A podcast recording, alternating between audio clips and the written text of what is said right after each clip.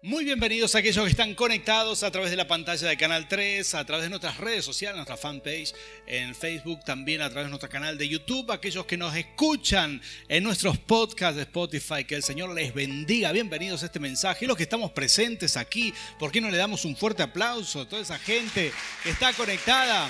Muy bienvenidos, sean parte de esta reunión y compartan con nosotros este mensaje. Hoy, hoy vamos a compartir un mensaje especial, porque es Día del Padre, este fin de semana es Día del Padre, padres que bendicen, así se llama este mensaje, de los 195 países que hay en el mundo, 70 países, una gran cantidad, 70 países festejan el día, celebran el Día del Padre este fin de semana, así que nosotros queremos compartir un mensaje, una palabra acorde a esta fecha, una palabra digamos muy profunda, porque vamos a tocar de un de un, bueno, uno de los textos bíblicos donde, más, donde más se desafía a un hombre, donde más se lo prueba.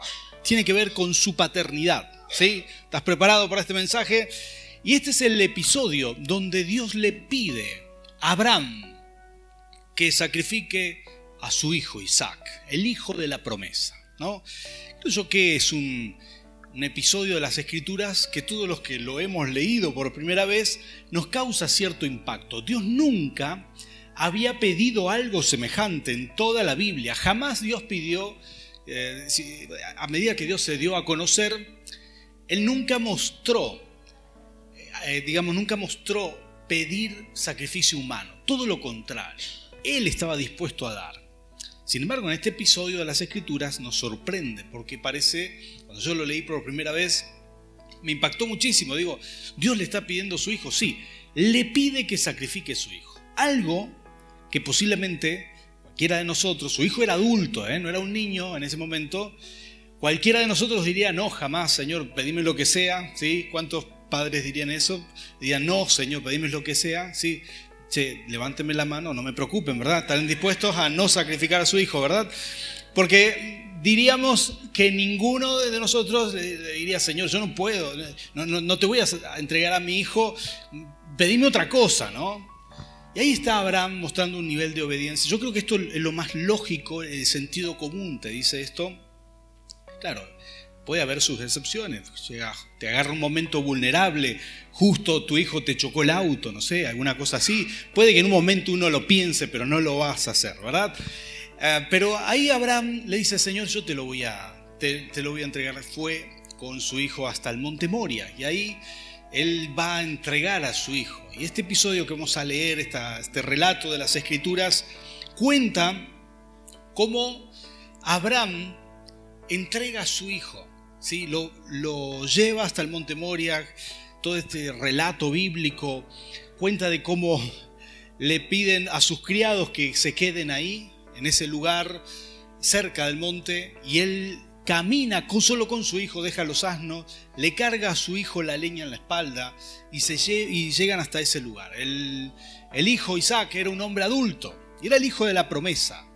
La historia de Abraham es una historia eh, compleja, él fue llamado por Dios, pero es una historia muy interesante. Fue tomado desde Ur de los Caldeos y Dios le dice, te quiero para que me sirvas a mí.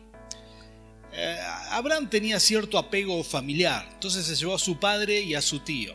En un momento su padre le dijo, hijo, yo ya no quiero seguir viajando en el territorio de Haram, mitad de camino. Su padre dice, yo me voy a quedar acá.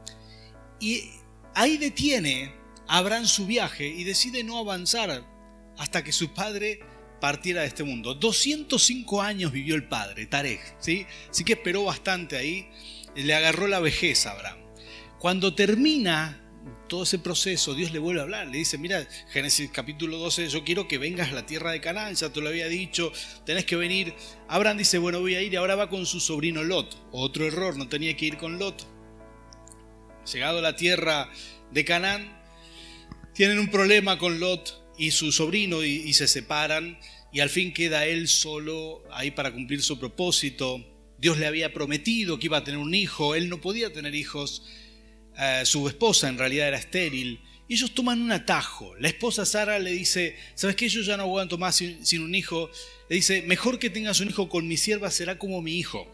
Así que tuvieron eso, ¿sí? ¿Cuántos de ustedes ya conocen la historia? Tuvieron su hijo, nació de Agar, la sierva, nació Ismael, el padre del mundo árabe, ¿sí?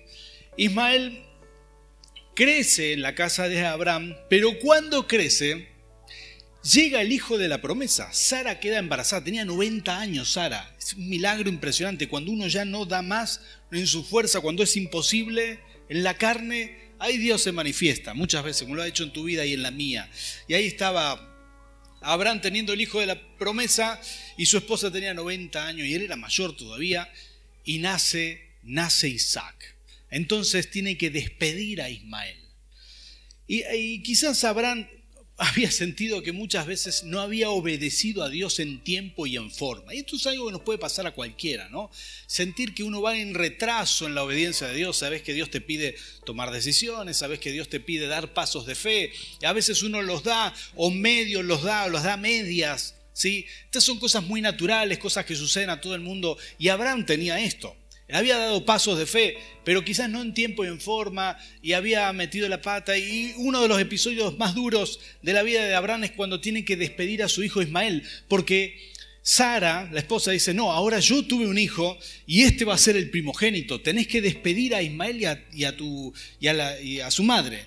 Entonces los tienes que, lo tiene que despedir, ¿no? He hablado muchas veces con, con hombres Em, que por alguna razón su matrimonio no funcionó y, digamos, su eh, ex esposa y su hijo crecen en otro hogar. Y a veces es la culpa de generar hijos de padres separados.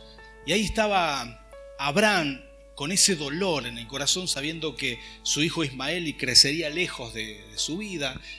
Y llevando todo esto adelante, tiene la bendición de que nace y crece su hijo Isaac. Ya adulto, llega un momento de su vida donde él piensa que ya todas las pruebas profundas de su vida pasaron.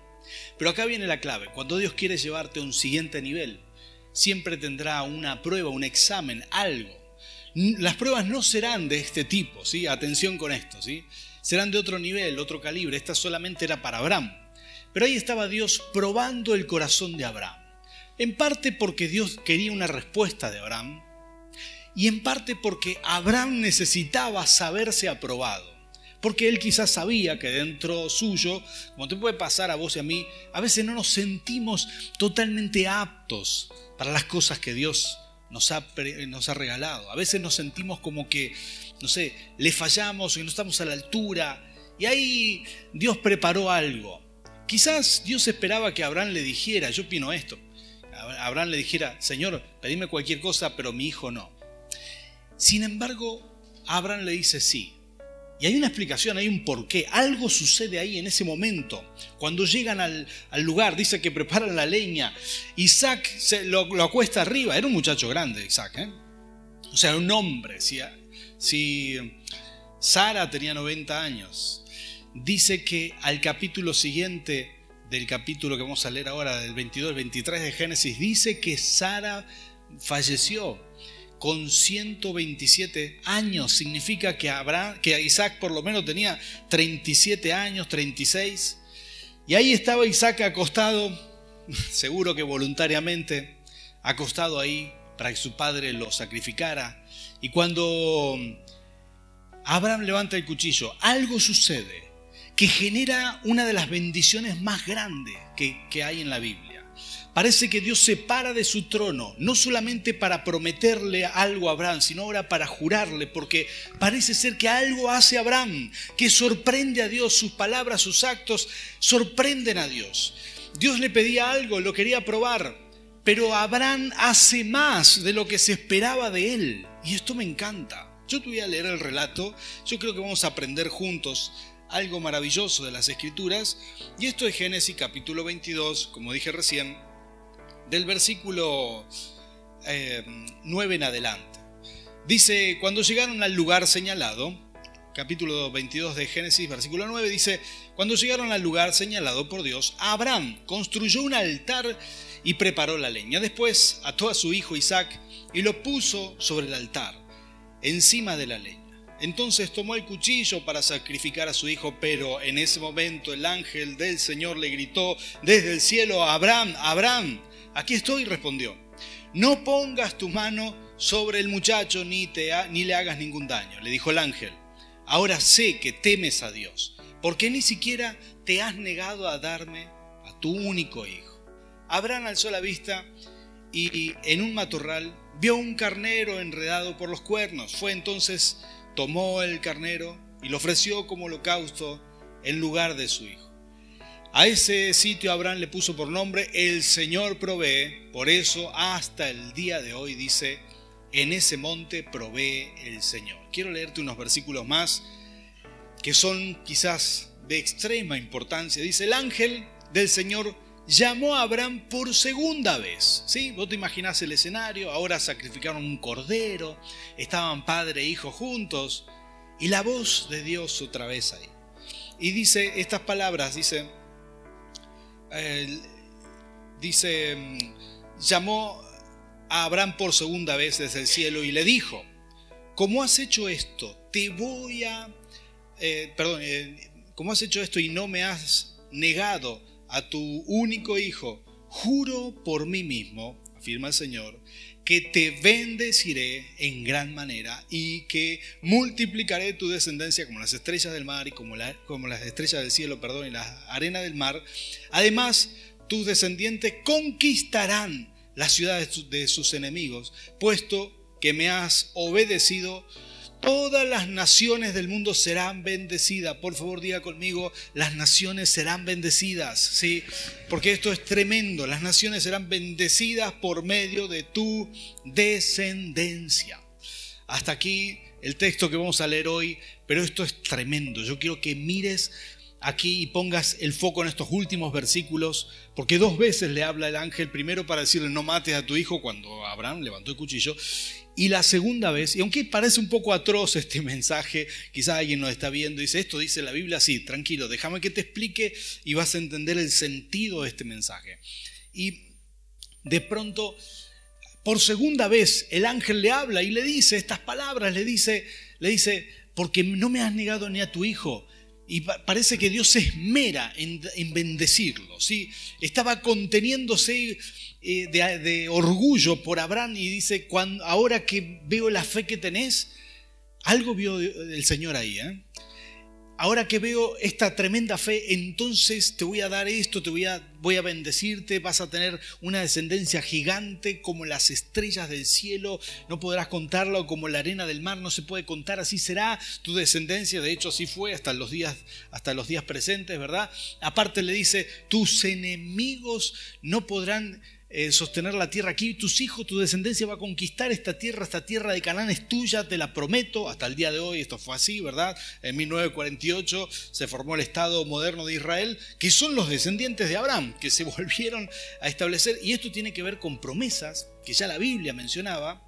Y, sigue diciendo, aparte dice, voy a bendecirte, bueno, hablaba de prosperidad y le, le promete, aparte estas bendiciones, te bendeciré en gran manera y tu descendencia será de bendición. Ahí está hablando del Cristo. Tu descendencia está hablando de ese que habría de venir, de ese descendiente de Abraham. Será de bendición para las naciones. Todo esto le promete. Dios le promete esto en un momento que uno diría, este momento es trágico, este momento parece una decepción, eh, que el padre quería sacrificar a su hijo, estaba dispuesto a hacer esto desde nuestra lectura hoy en día, sería casi atroz y terrible, ¿verdad? Estaríamos listos para juzgar, como yo le hice en mi desconocimiento en principio cuando interpreté o cuando leí por primera vez este texto. Y la verdad que estas escrituras tienen algo maravilloso que vos y yo podemos aprender hoy aquí. Tiene unos secretos extraordinarios. Abraham es una persona de mucha fe. Pero hay que entender que la fe que tenía Abraham nadie la había tenido todavía. Hoy uno puede escuchar, no, Dios hizo un milagro, los testimonios que hemos escuchado recién nos inspiran y uno dice, no, esto que hizo ahí con esa persona, yo también lo quiero. Y uno puede tener fe y vivir eso mismo porque hay un ambiente de milagro. ¿Qué pasa cuando uno está solo y no hay ambiente de milagro? Cuando uno nunca escuchó un testimonio, nunca escuchó de Dios, nunca escuchó nada, ¿sí? ¿De dónde viene la fe? Tenemos que crearla nosotros, ¿no? Tenemos que eh, trabajarla desde nuestro corazón. Y ahí está Abraham empezando a conocer a Dios, ¿sí? Y empezando a generar una fe extraordinaria. Quizás Dios habló con muchas personas en aquel momento pero vio en Abraham algo distinto. Y aunque Abraham se había demorado en responder algunas cosas, eh, como por ejemplo, Dios le dijo, deja a tu padre y no lo dejó enseguida y después deja a tu sobrino y tampoco lo dejó muy rápido. Tenía algunos apegos familiares. Aquí Dios hace una prueba para probar el corazón de Abraham y quizás esperaba ver eh, alguna soltura, esperaba ver que por fin él derribara esos apegos familiares. Y realmente le sorprendió, a Dios le sorprende. La Biblia va a contar en Hebreos capítulo 11, ¿sí? el secreto de este pasaje. Y es que dice Hebreos capítulo 11, y voy a leértelo aquí, el versículo 17, dice, por la fe Abraham, que había recibido las promesas fue puesto a prueba y ofreció a Isaac, su único hijo, a pesar de que Dios le había dicho, tu descendencia se establecerá por medio de Isaac. Consideraba Abraham que Dios tiene poder hasta para resucitar a los muertos. Por favor, diga conmigo, resucitar a los muertos. Y así, en sentido figurado, recobró Isaac, recobró a Isaac de entre los muertos. Esta era la fe que Abraham tenía.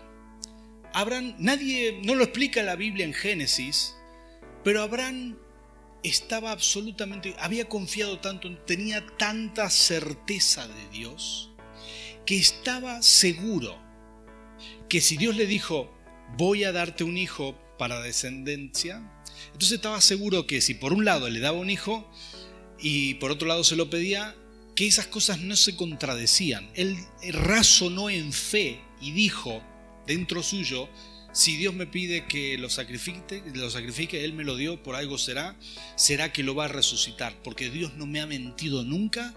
Abraham estaba seguro de que Dios iba a resucitar a su hijo si tenía que hacerlo, estaba convencido, no es que tenía un menosprecio hacia su hijo. De hecho, quizás la Biblia cuenta que venían hablando con Isaac, ¿no?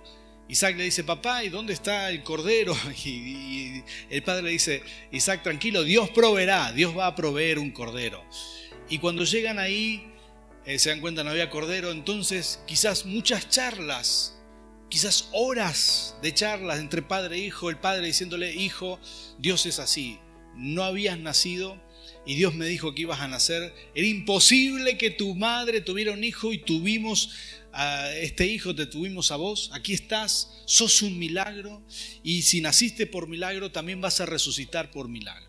Convenciendo al hijo, porque un hombre de más de 100 años no es fácil que someta y doblegue a un muchacho de 30 y pico por la fuerza, ¿no? Era bastante difícil. Pero ahí estaba Abraham convenciendo a su hijo hasta que su hijo empieza a creer lo mismo. ¿Te das cuenta que la vida de Isaac fue una vida maravillosa? Una vida muy bendecida con menos de 37 años, tuvo la misma fe que su padre Abraham, una fe que Abraham le llevó toda la vida a construirlo porque antes él no tomó tantas decisiones por Dios como a esta altura de su vida. Abraham le llevó toda la vida lograr tener esa fe y, alcanzó un alto nivel de fe y de pronto Isaac con 37 años alcanza el mismo nivel de fe diciéndole, papá, si vos lo crees, yo también lo creo. Atame y me, y me tiro sobre la leña. Así que estaban los dos de mente iguales, ¿verdad? Bastante locos ambos. Así que se puso Isaac ahí, dejó que el padre lo ate y estaban dispuestos a hacer esta locura. Y cuando Dios vio eso, dos generaciones trabajando juntas para el reino de Dios, creyéndole a Dios de la misma manera, dijo, esto es impresionante, se levantó de su trono y dijo, yo te voy a dar todo lo que te prometí. Antes te lo prometí, pero ahora te lo voy a jurar. Es el primer pasaje en la Biblia donde dice que Dios jura por sí mismo. Impresionante. Sabemos que hay una enorme diferencia entre prometer algo y jurarlo, ¿no? hay una enorme diferencia, que sean palabras solamente. Si vos entras al país y te preguntan, usted trae, no sé, algún, alguna sustancia no permitida al país y uno dice, no, te prometo que no. No, no, dice, eso no vale. Fírmeme acá la declaración jurada, porque la declaración jurada tiene validez legal, ¿sí? Y es otro nivel, digamos, una promesa son palabras, pero la declaración jurada es otra cosa.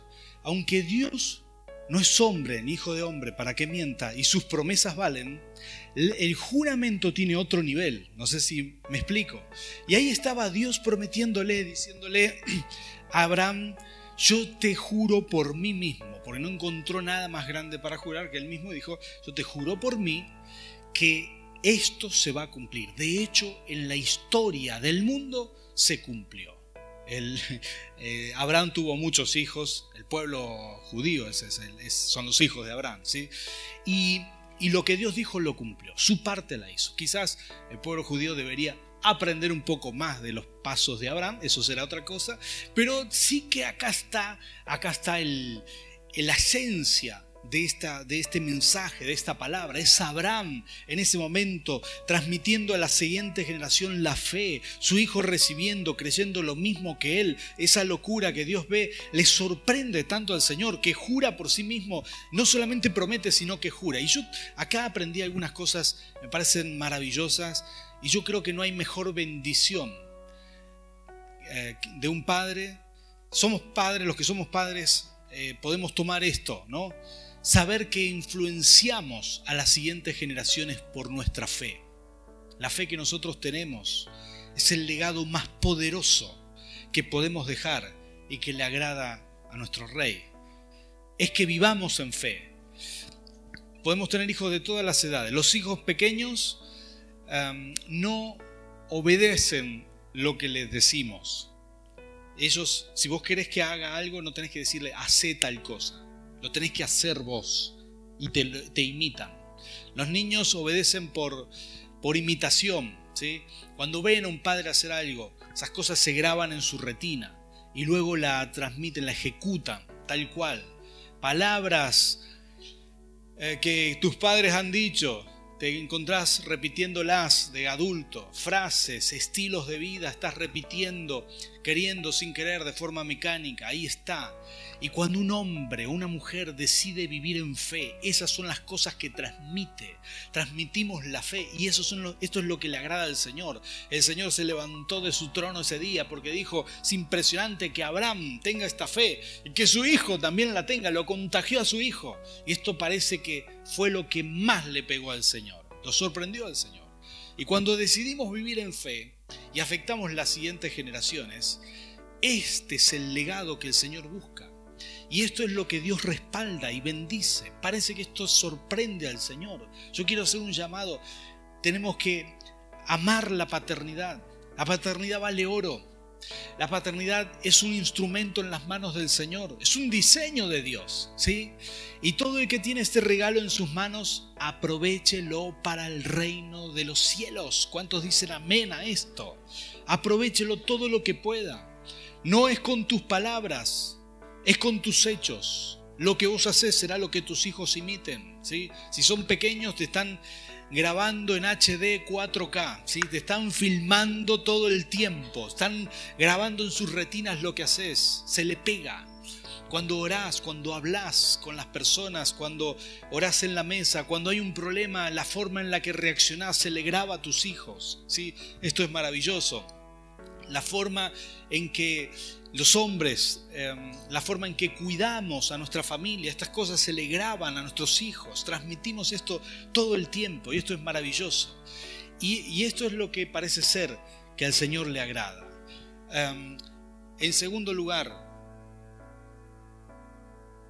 en segundo lugar, la fe de Abraham.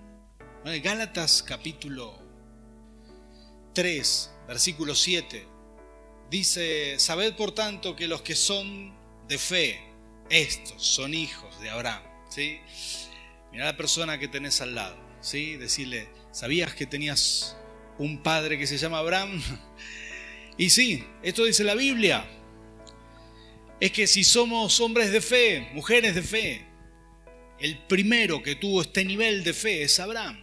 Entonces, hay una herencia espiritual con la cual nos hemos conectado. En otras versiones dice que, por lo tanto, sepan que los descendientes de Abraham son aquellos que viven por la fe. Y cuando uno empieza a vivir por fe y empieza a activar la fe, entonces eh, empezás a conectarte con una paternidad superior, empezás a conectarte con esto que, que, que Dios diseñó, que es la paternidad. Cuando Dios le habla, le habla muchas veces Abraham, le dice, te voy a dar descendencia. Parece que Abraham le cree. A lo largo de la vida, tenía 50 años, 75 años, Dios le, vuelve a hablar a Abraham. Tenía, eh, todavía no tenía sus hijos, todavía no tenía su hijo. Dios le habla muchas veces, le dice, te voy a dar hijos como las estrellas del cielo, como la arena del mar. Y Abraham lo cree.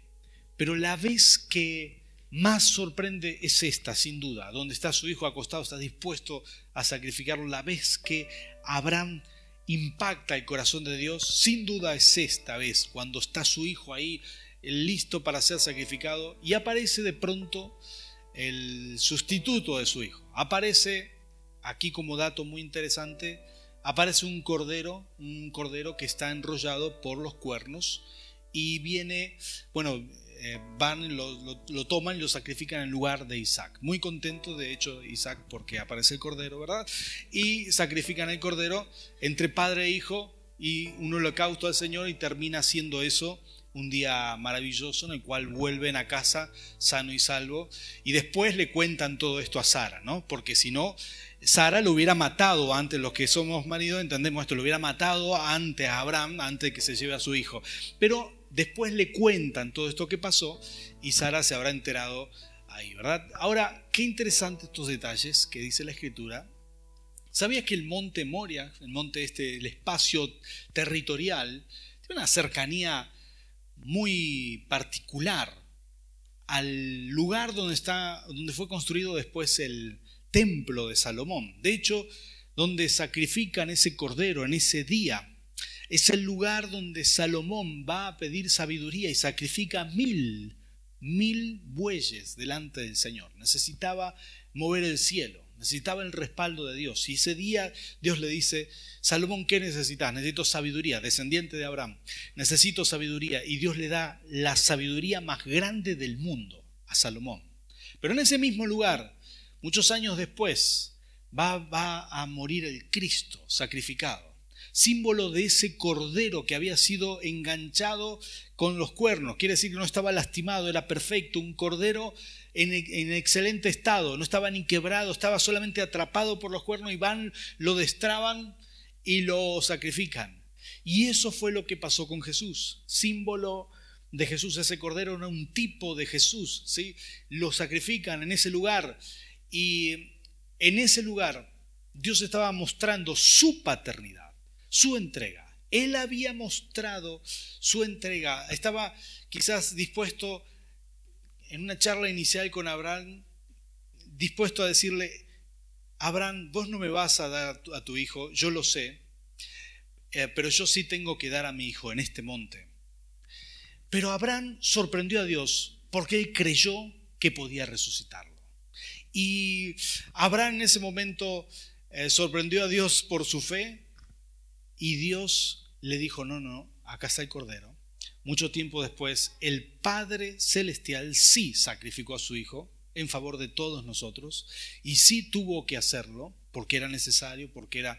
Y todo lo que sucedió ahí fue un tipo de lo que iba a ser la muerte del Señor Jesús. Es impresionante todos estos detalles, pero el secreto quizás número uno de Dios en ese momento es que Él estaba mostrándole a Abraham lo que Él iba a hacer de una manera, em, una, una, manera indirecta, ¿no? mostrándole lo que iba a ser el futuro y lo que era necesario para la humanidad. Ahí estaba el secreto oculto de todo esto, ahí estaba el secreto de la paternidad de Dios que Él tendría que entregar a su Hijo y nosotros hoy podemos celebrar nuestra vida eterna, podemos celebrar Pentecostés y podemos celebrar, celebrar tantas cosas, tantas victorias, porque Cristo ahora está sentado a la diestra del Padre, porque existió la resurrección y eso que creyó Abraham antes que nadie lo pudiera hablar, nadie lo pudiera, nadie lo pudiera ver, eso mismo fue lo que sucedió con Jesús, la resurrección de los muertos. Todos estos pasajes em, atesoran grandes conocimientos y muchos enigmas de las escrituras pero yo hoy quiero orar por nuestras vidas, para que podamos aquí recibir la bendición que tenía Abraham, que básicamente residía en tres cosas, muy sencillas. Número uno, él fue bendecido en su familia, en su linaje, ¿sí? Número dos, con la tierra de Canaán, propiedades y bendiciones financieras como nunca tuvo, ¿sí?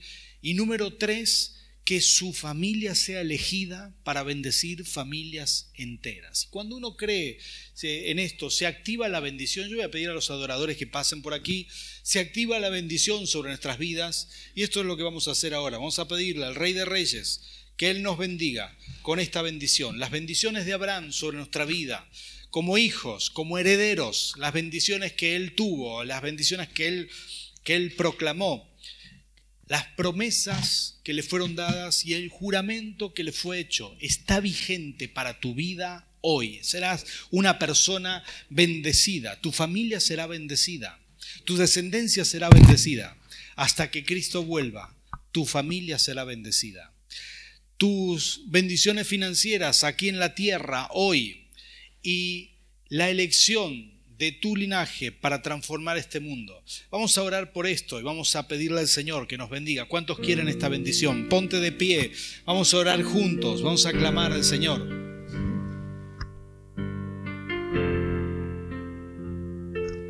Cerrad tus ojos conmigo. Los que están aquí, vos que estás del otro lado de la pantalla, recibiendo, escuchando esta palabra, que puedas conectarte con esta unción hoy aquí y recibir este mensaje. Padre Santo, Señor, aquí estamos. Señor, en tu presencia te pedimos, Rey, Señor, que abras los cielos, que abras los cielos. Señor, en tu nombre. Señor, en un mundo de mucho dolor causado por falta de buena paternidad, nosotros te pedimos que bendigas nuestra generación con la unción de lo alto para ser buenos padres. Señor, se active la paternidad que había en Abraham, la cual puede influenciar en fe a las siguientes generaciones para la gloria de tu nombre, Señor. Señor, te pido, Rey, en el nombre de Jesús, Señor, que bendigas nuestro mundo. Señor, con hombres que tienen buena paternidad, que pueden transmitir la fe en el nombre de Jesús. Señor, porque estamos quizás necesitados de padres como Abraham, que están dispuestos a creerte, que están dispuestos a dejar un, legado de obediencia y de fe, dispuestos a conectar a la siguiente generación con el más alto nivel de fe. Señor, bendícenos, bendícenos. Padre, en el nombre de Jesús, bendice nuestra iglesia. Cada persona que está recibiendo este mensaje, Señor, que podamos ser influenciados por tu presencia en este momento, por tu Espíritu Santo. Y así como dice tu palabra en Gálatas 3:7, podamos ser hoy herederos de las promesas, herederos de la fe de Abraham Señor, en el nombre de Jesús. Señor, que se active en nosotros una paternidad sana, que podamos ser un ministerio, una iglesia de padres que bendicen en el nombre de Cristo Jesús. Señor, nosotros descansamos en ti y declaramos que esto que, que juraste, Abraham, también se cumple en nuestros días. Las promesas siguen vigentes, tu juramento no se cae. Señor, nosotros creemos que seremos bendecidos. Señor, que nuestra familia será bendecida, que habrá paz, bendición. Señor, bendice las familias de tu reino, Señor, de tu iglesia, los que creen y confían en ti. Señor, sean familias bendecidas, guardadas, haya unidad, haya bendición, Señor, en tu nombre. Recibimos hoy, Señor, haz milagros familiares, Señor. Señor, sean familias prósperas, como le prometiste a Abraham. Y Señor, que puedas usarnos para la gloria de tu nombre, puedas usar nuestras vidas, las vidas de nuestros hijos, de nuestros nietos, Señor, para bendecir todas las naciones, como dice tu palabra. Señor, tomamos tu palabra en el nombre del Padre, del Hijo y del Espíritu Santo. Amén. Y amén.